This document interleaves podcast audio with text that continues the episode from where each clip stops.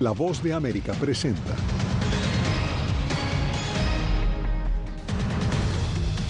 Presidente de la Cámara Baja ordena investigación para iniciar un juicio político contra el presidente Joe Biden. Masivas inundaciones dejan miles de desaparecidos en Libia. Marruecos rechaza ayuda de Occidente tras el terremoto mientras hay esperanza de vida bajo los escombros. Y la aprobación de una nueva vacuna contra el COVID-19 está a punto de oficializarse en Estados Unidos.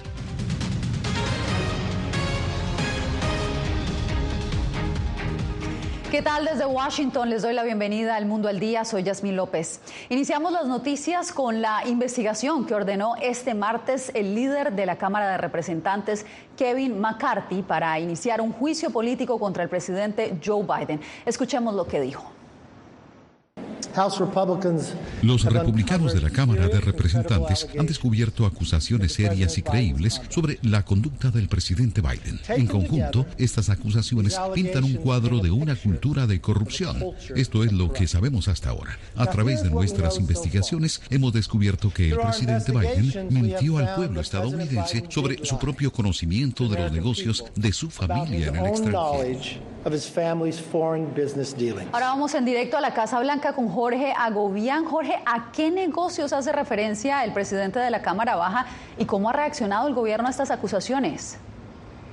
Yasmín se refiere a los negocios del hijo del presidente Joe Biden, Hunter Biden, incluso durante el mandato de Biden como vicepresidente. Eso, recordemos, yéndonos atrás en la administración del presidente o el expresidente Barack Obama. Hasta este momento no se han presentado pruebas sobre estas acusaciones y la Casa Blanca ha indicado, incluso desde antes, que esto tendría fines políticos de cara a las elecciones presidenciales del año 2024, en las que el presidente presidente Joe Biden busca la reelección. También durante esta jornada el portavoz de la oficina del asesor jurídico de la Casa Blanca dijo que esto se trata de política extrema por parte de los republicanos y emitió un mensaje a través de la red social X o Twitter, como se llamaba antes, en el que dijo lo siguiente, voy a citarlo, los republicanos de la Cámara de Representantes han estado investigando al presidente durante nueve meses y no han encontrado evidencia de irregularidad. Esa es la reacción más reciente de la Casa Blanca. ¿Cuál sería el escenario si este proceso logra avanzar a, a la aprobación de la mayoría republicana? Yasmín, se desconoce cuánto tiempo tardarán los republicanos en esa comisión en llevar a cabo este proceso, pero de llegar a hacerlo eh, tendrían que presentar los cargos oficiales ante el Pleno de la Cámara de Representantes. Allí se deberá someter a votación y se necesita mayoría simple para ser aprobado. De ser así, pasaría al Senado, que se convertiría en una sala de juicio donde eventualmente se podría estar enjuiciando al presidente Joe Biden. Hay que destacar que el hijo del presidente Joe Biden, Hunter Biden, eh, está siendo investigado por el Departamento de Justicia y se espera que se presenten cargos en las próximas semanas o días. Y también hay que destacar que este proceso de juicio político quizás permanece fresco en la memoria de los estadounidenses debido a los dos procesos de este caso que enfrentó el expresidente Donald Trump en el que resultó absuelto por el Senado. Jorge, y también este escenario genera mayor fricción entre demócratas y republicanos que en este momento negocian en el Congreso varios proyectos presupuestarios que de no llegar a un acuerdo podrían conducir a un cierre de gobierno. Gracias. Estados Unidos advierte que tomará medidas si comprueba alguna transferencia de armas entre Pyongyang y Moscú. Esto tras conocerse que el líder norcoreano Kim Jong-un ya habría llegado a Rusia para encontrarse con su homólogo Vladimir Putin. José Pernalete tiene los pormenores. A bordo de un tren lujoso y blindado, el líder de Corea del Norte, Kim Jong-un, llegó a Rusia para sostener un encuentro con el presidente de esa nación, Vladimir Putin. La agencia estatal norcoreana difundió imágenes del mandatario saludando desde el interior de uno de los vagones. Estados Unidos ha advertido que tomaría medidas si se llega a comprobar la transferencia de armas desde Corea del Norte a Rusia, que invade a Ucrania desde hace más de un año. Sería una señal del estado desesperado en el que se encuentra el gobierno ruso después de un año y medio de esta guerra que ha estado prosiguiendo sin éxito contra Ucrania. Y estaremos atentos a lo que suceda y no dudaremos en tomar medidas para responsabilizar a quien sea necesario. Desde el Consejo de Seguridad de la ONU se advirtió sobre la visita de Kim Jong-un a Rusia y posibles propósitos armamentísticos.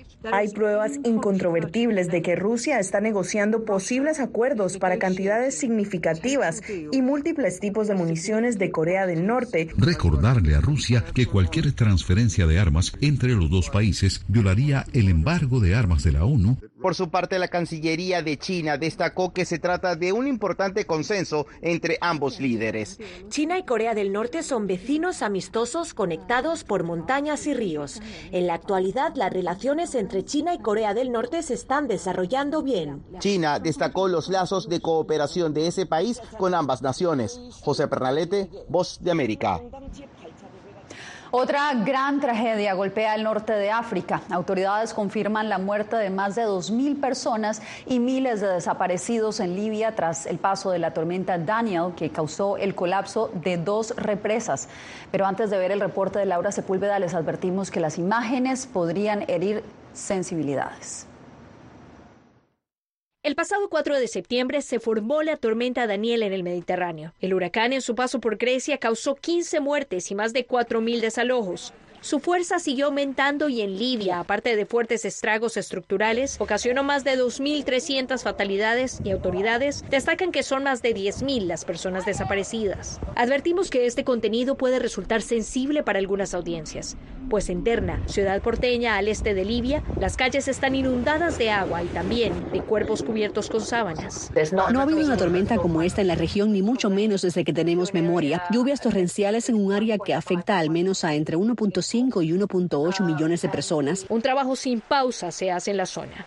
Esto se realiza en cooperación con el primer ministro del gobierno elegido por el Parlamento, el Comité de Emergencia y Respuesta Rápida y todos los distintos órganos, con el fin de poner todos nuestros esfuerzos día y noche para aliviar los efectos de la catástrofe. Durante la última década, Libia ha enfrentado un caos a cuenta de fuertes divisiones entre gobiernos rivales que lideran el país lo que complica el manejo de la crisis. El gobierno del Este ha hecho un llamado internacional pidiendo apoyo. Por nuestra parte, como Federación Internacional de la Cruz Roja y de la Media Luna Roja, también haremos un llamamiento de emergencia muy pronto, tal vez esta misma tarde, para tratar de dar cabida al enorme aumento de las necesidades humanitarias. Se estima que Derna es la ciudad más afectada. Hasta el momento, al menos mil de los decesos corresponden a esa zona. Laura Sepúlveda, Voz de América. Sigue aumentando el saldo de víctimas tras el terremoto que golpeó Marruecos el fin de semana. Las ayudas internacionales se activaron, pero el país africano aceptó asistencia solo de cuatro naciones y el resto la rechazó. ¿Cuál sería la razón detrás de esta decisión? Le preguntamos a Jacopo Luzzi, quien nos acompaña en directo. Bueno, Yasmin, la situación de las ayudas internacionales es una cuestión bastante complicada, involucra la geopolítica y sobre todo las relaciones diplomáticas entre los países, pero también es una cuestión de estrategias. Por ejemplo, cuando un terremoto golpeó Turquía, Ankara pidió ayuda a todo el mundo. Ahora, por lo contrario, Marruecos eh, está aplicando una estrategia más selectiva para no abrumarse. Estados Unidos dijo que está listo para enviar ayudas Así lo dijo hoy el Departamento de Estado, pero aún no recibió la luz verde de Marruecos. Continúa la carrera contra reloj de los equipos de socorro para rescatar a las personas aún atrapadas bajo los escombros en Marruecos, con el saldo de las víctimas del terremoto que ha llegado a casi 3.000. Las zonas impactadas son muy remotas, difíciles de alcanzar, pero hasta ahora Marruecos ha aceptado la ayuda internacional solo de cuatro países, España, Gran Bretaña, Qatar y los Emiratos Árabes, diciendo no a todos los demás, incluso Estados Unidos. Todavía tenemos que recibir una solicitud oficial, pero estamos listos para brindar toda la asistencia que podamos cuando recibamos esa solicitud. El rechazo generó polémicas y hay razones también políticas con algunos países, en particular Francia, que colonizó Marruecos. El periodista marroquí Amin El Amri atribuye la decisión a un deseo muy pragmático de evitar caos en los rescates y en la asistencia. Hay que bien estudiar la situación logísticamente también, porque no se puede eh, ir con 30 helicópteros si no tienes ni un puesto ni un lugar para, para poder aterrizar. Entre tanto, expertos explican que este terremoto fue tan mortal porque golpeó una zona de Marruecos no acostumbrada a estos fenómenos. Y son edificios de, son edificios de fábrica, de ladrillo, la mayoría. Es un edificio que si no está correctamente armado y detallado, es un edificio muy frágil y que no resiste el sismo. Según expertos, este terremoto fue tan masivo que era imposible estar preparados. Los grupos de ayuda internacionales, Jasmine, advirtieron que Marruecos ahora se enfrenta a un enorme desafío a la hora de proporcionar ayuda a las 300.000 personas afectadas y reconstruir las comunidades destruidas, mientras sismólogos advierten, entre tanto, que la posibilidad de nuevos terremotos es aún muy alta. Te agradezco, Jacopo, por el reporte. Regresamos a Estados porque un panel de expertos recomendó este martes a los CDC la aprobación de vacunas actualizadas contra el COVID-19, mientras varios estados reportan un aumento de infecciones y hospitalizaciones. Paula Díaz, ¿qué se definió en la reunión? Yasmín, el Comité de Asesores de los CDC recomendó esta tarde que todas las personas mayores de seis meses deberían recibir la vacuna del COVID actualizada. Eh, justamente estas nuevas vacunas están diseñadas para combatir las nuevas variantes del Omicron. Eh, según los expertos, este anuncio llega justamente cuando las hospitalizaciones y las muertes se elevan un poco en algunos estados, entre ellos Texas y Nuevo México. La Administración de Alimentos y Medicamentos FDA aprobó las vacunas COVID actualizadas de Pfizer y Moderna dirigidas a la variante Omicron XBB 1.5. Una vez que el director de los CDC apruebe las recomendaciones del panel que se reunió este martes, las inyecciones se podrán administrar en farmacias, clínicas de salud y otros sitios de distribución de vacunas. La vacuna que se aprobó para el otoño contiene una variante que se llama XBB, un poco técnico aquí, pero lo importante de recordar con eso es que esta específicamente protege contra todas estas variaciones de la familia del Omicron que hemos visto últimamente. Las nuevas vacunas llegan con cambios importantes en la respuesta de Estados Unidos al virus, al terminarse la reserva de vacunas compradas por el gobierno. Ahora tendrán costo que será asumido por los seguros médicos y un cambio significativo en la composición. Tenemos que recordar que el virus del COVID-19 es como el virus de la influenza. Cada año vamos a tener una variante o una subvariante diferente a la que se presentó el año anterior. Estas vacunas tienen una em, estabilidad o una capacidad de producir respuesta inmune hasta por seis meses. Las hospitalizaciones han aumentado durante siete semanas consecutivas y en la última semana el aumento fue más del 15%, según los últimos datos de los CDC.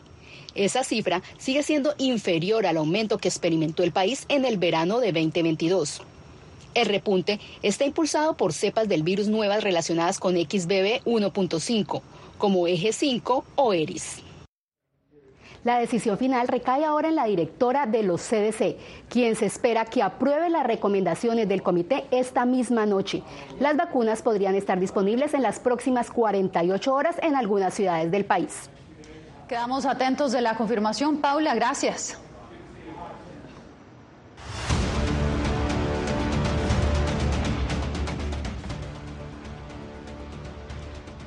Crece el temor entre los migrantes que actualmente se encuentran en Chihuahua. Según la Fiscalía de ese estado mexicano, los secuestros contra miembros de esta comunidad han aumentado de manera exponencial. César Contreras nos tiene el reporte. Tenemos temor, tenemos temor que nos vayan a secuestrar porque incluso ya hemos sido advertidos, ¿verdad?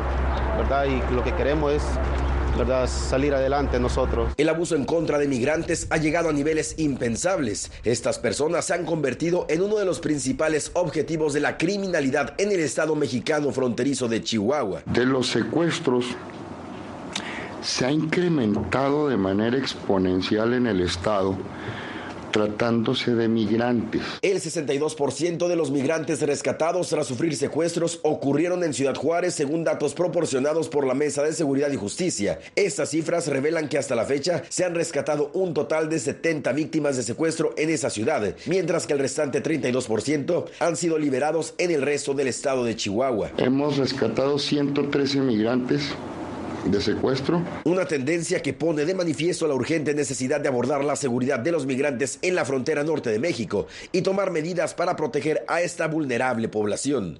Pues la verdad, pues estamos con temor, ¿verdad? Por la situación que estamos viviendo aquí en este lugar. Autoridades dicen ya estar trabajando en soluciones. Hay siete sentencias condenatorias en contra de personas que participaron en hechos de secuestro. Hay 28 personas detenidas. Hay 17 personas en estos momentos vinculadas al proceso y hay 12 personas sentenciadas. César Contreras, Voz de América, Ciudad Juárez, México. Aumento alarmante de cultivos de coca en Colombia plantea un desafío para la política antidrogas del gobierno Petro. Expertos lo analizan al volver.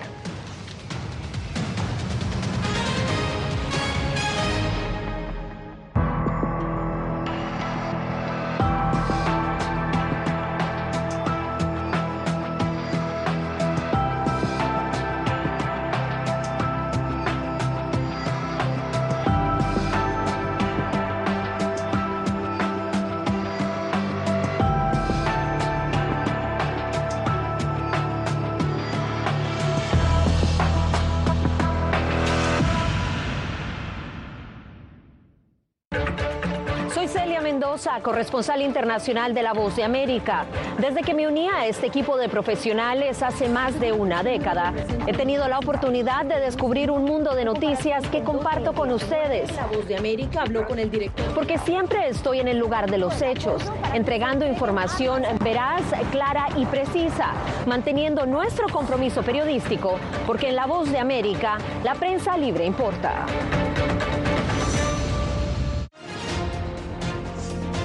Actualidad. Que la inteligencia artificial va a estar presente en nuestro día a día. Intentan sacarse de encima a trabajadores. Análisis. El cambio climático está teniendo muchísimos impactos que afecta siempre a los más vulnerables. La región necesita ayuda. Debate. Proteger a las escuelas con armamentos. Es una total eh, ridícula, es algo inverosímil. Con la información más allá de los titulares. Todas las semanas por La Voz de América. Desde Washington, le saluda Gonzalo Abarca. Hola, soy Oscar Ortiz Barahona, corresponsal La Voz de América. Ser La Voz de América desde Honduras me permite conectarme con todos ustedes, nuestras audiencias en todos los países del continente, ofreciendo información veraz sobre los temas que más te impactan. Honduras y los Estados Unidos han ejercido labores humanitarias en 40 viviendas. Desde perspectivas humanas y con base en hechos, te informamos para que seas tú quien formes tu propia opinión, porque La Voz de América, la prensa libre, importa.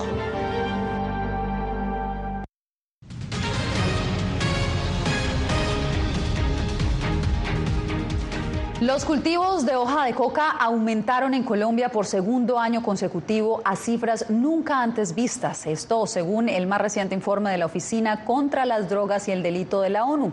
Expertos justamente analizaron el impacto de esta tendencia sobre la política antidrogas del presidente Gustavo Petro. Jair Díaz con el reporte.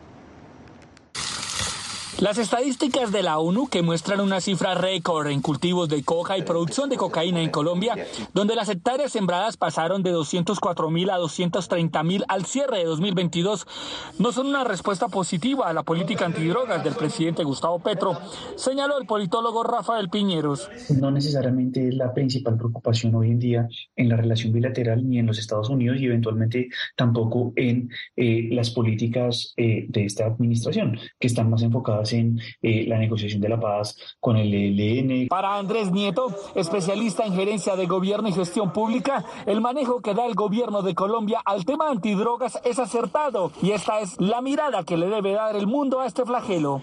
Hay que resaltar el excelente trabajo que han hecho las autoridades con la erradicación, pero también con todos los procesos de investigación y judicialización a quienes hacen parte de esta cadena delincuencial y criminal. Según el ministro de Justicia Néstor Osuna, su despacho ajustará las políticas para brindarle opciones ilícitas a los campesinos cultivadores de hoja de coca en Putumayo, uno de los departamentos con más incremento de cultivos de coca. 77% de ese incremento tuvo lugar en el departamento del Putumayo. Eso es un hallazgo para nosotros muy, muy importante, muy útil, que nos permite por enfocar políticas públicas específicas. Según este mismo informe, Colombia sería el mayor productor mundial de cocaína y Estados Unidos, el país con mayor consumo de esta sustancia. Jair Díaz, Voz de América, Bogotá. En México, el Congreso se prepara para fijar el límite de semanas para permitir el aborto. Anareli Palomares nos cuenta sobre cómo será la implementación de la medida. Las mujeres mexicanas ya no irán a la cárcel por decidir interrumpir el embarazo. Eso es efectivamente el, el, logro máximo, que las mujeres y personas con capacidad de gestar puedan dejar de poner en riesgo su vida por no tener servicios de aborto. En las calles aplauden la decisión del tribunal, aunque no obliga a los congresos estatales a modificar su código penal. Cada quien tiene derecho sobre su propio cuerpo. Y si una mujer no está ni mentalmente ni económicamente preparada, pues creo que es lo ideal atraer un niño a sufrir al mundo. La capital mexicana ya había despenalizado el aborto en 2007 y desde entonces solo 12 de los 32 estados del país han optado por la medida, a la que se oponen las asociaciones de padres. Siempre hemos estado en contra del aborto. Sí me queda claro que no hay que criminalizar a la mujer, pero también no podemos eh, negar el hecho de que el aborto, pues es también eh, se, eh, hay una víctima, hay una consecuencia. La decisión de la Suprema Corte obliga al Congreso Federal a derogar las reglas existentes y a definir el límite de semanas de gestación para poder abortar. Lo que sigue justo es esperar a que la Corte lo notifique para que ya el Congreso de la Unión comience a hacer el proceso de derogación. También está pendiente modificar el Código Penal Federal según el cual quien se someta a un aborto puede recibir una pena de entre seis meses y un año de cárcel o hasta cinco si incurre en algunos agravantes. Anareli Palomares, Voz de América, México.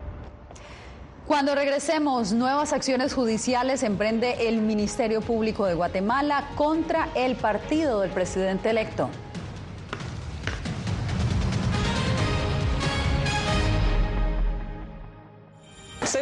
Periodista de La Voz de América. Como reportera y presentadora tengo la responsabilidad de acercarles las historias que se generan en Washington y que impactan tu entorno cercano. Desde perspectivas diversas en un ambiente informativo en constante evolución que pone a prueba y nos hace poner en la balanza nuestros valores profesionales, te presentamos información veraz, porque en La Voz de América la prensa libre importa. Tiempos de cambios, cuando el mundo parece incierto y lo que escuchamos no refleja lo que vemos, buscamos la verdad. Cuando nos cuentan solo una parte de la historia, perdemos la confianza. En momentos de crisis, nuestros sueños, esperanzas y deseos de un mejor mañana dependen de una prensa libre. En La Voz de América te traemos las historias que la gente se arriesga a ver. Conectamos el mundo y lo unimos con la verdad.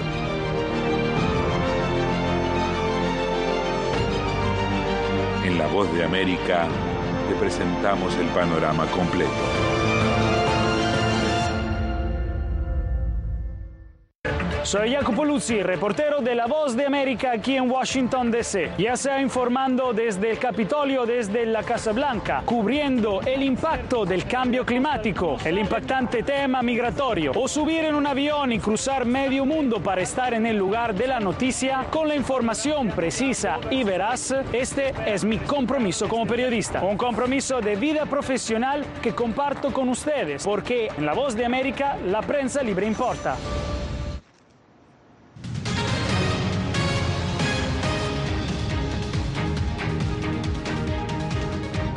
En pleno proceso de transición de gobierno en Guatemala, el Ministerio Público continúa investigando presuntas irregularidades del movimiento Semilla, el partido del presidente electo Bernardo Arevalo. Informa Eugenia Sagastume. En un nuevo episodio de controversia postelectoral, el Ministerio Público desarrolló allanamientos en el registro de ciudadanos y el centro de operaciones del proceso electoral, donde se abrieron 160 cajas con los votos emitidos en la primera vuelta, en seguimiento a una denuncia por supuestas alteraciones en los resultados del 25 de junio. El fiscal aclaró que estas acciones no tienen implicación directa con el partido Movimiento Semilla, pero sí habló de presuntas irregularidades en la formación de dicho partido. Ya llegamos a casi 8 mil firmas falsas. En una hoja hay cuatro veces la misma persona repetida. Apenas horas antes, el presidente electo, Bernardo Arevalo, pidió que además de las reuniones de transición con el gobierno actual, se detenga la persecución contra su partido. Cese la persecución judicial y la intimidación en contra de nuestro partido a lo cual el secretario general de la OEA, que permanece en Guatemala como observador del proceso desde la semana pasada, sumó. Es fundamental que este proceso de transición no sea empañado por nadie ni por nada. Mientras, el presidente actual reiteró. Y si es necesario mi vida para que usted tome posesión, ahí la tiene, pero usted va a ser el próximo presidente de Guatemala, me guste o no me guste. Como parte del proceso de transición, se entregaron documentos al gobierno electo para informar del estado actual de los ministerios de Estado. Eugenia Sagastume, Voz de América, Guatemala. Hacemos una breve pausa y ya regresamos. Soy Verónica Villafañe, corresponsal para La Voz de América en Los Ángeles. La Voz de América me ha dado el espacio para contar las historias de personas excepcionales y continuar informando sobre las noticias más importantes y relevantes para nuestra audiencia, presentando los hechos de forma imparcial y con fuentes confiables, principios fundamentales del periodismo. Por eso valoro trabajar con La Voz de América, donde la prensa libre importa. Actualidad. Que la inteligencia artificial va a estar presente en nuestro día a día. Intentan sacarse de encima a trabajadores. Análisis. El cambio climático está teniendo muchísimos impactos. Que afecta siempre a los más vulnerables. La región necesita ayuda. Debate. Proteger a las escuelas con armamentos. Es una total eh, ridícula, es algo inverosímil. Con la información más allá de los titulares. Todas las semanas por La Voz de América. Desde Washington, le saluda Gonzalo Abarca.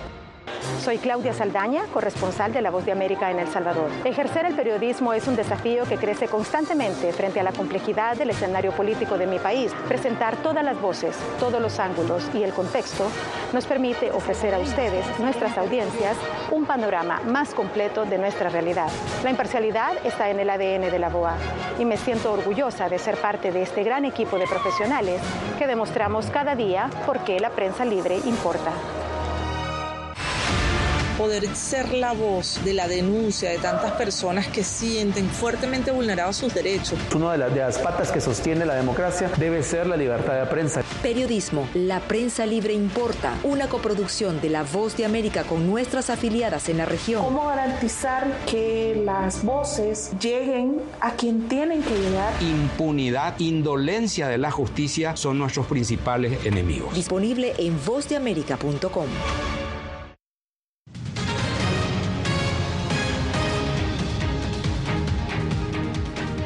Este 2023 Ricky Martin cumple 40 años de carrera musical. Empezó de niño en el grupo Menudo y después se convirtió en toda una referencia del pop a nivel mundial. Anthony Belchi nos habla de su secreto para mantenerse vigente.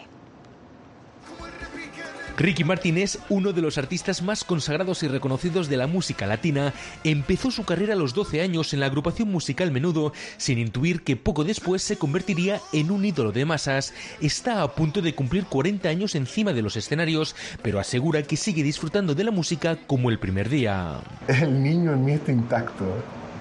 La sigo pasando, me sigo divirtiendo de la misma manera. No solo conquistó la música pop en los 90, también se convirtió en un icono de la cultura musical que perdura hasta este momento. Sus éxitos no pueden faltar en el repertorio de sus conciertos, a los que siguen acudiendo miles de personas. Pues yo simplemente dentro del escenario y mi medicina es, son esas miradas, son esas sonrisas, eh, obviamente el aplauso, y por eso sigo tanto, tanto tiempo en los escenarios.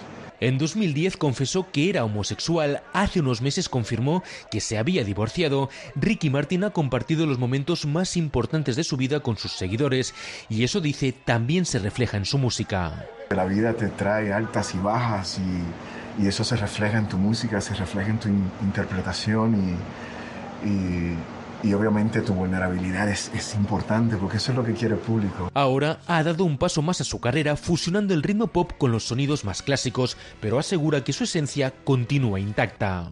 No quiere decir que el, espectáculo pop dejó de existir, eh, pero sí siento que este es un concepto que me acompañará por muchos años. En los próximos días, Ricky Martin seguirá con su gira por México y después Estados Unidos y Canadá. Anthony Belchi, Voz de América, Miami. Pues con Ricky Martin nos despedimos por hoy. Síganos mañana para más información de esta.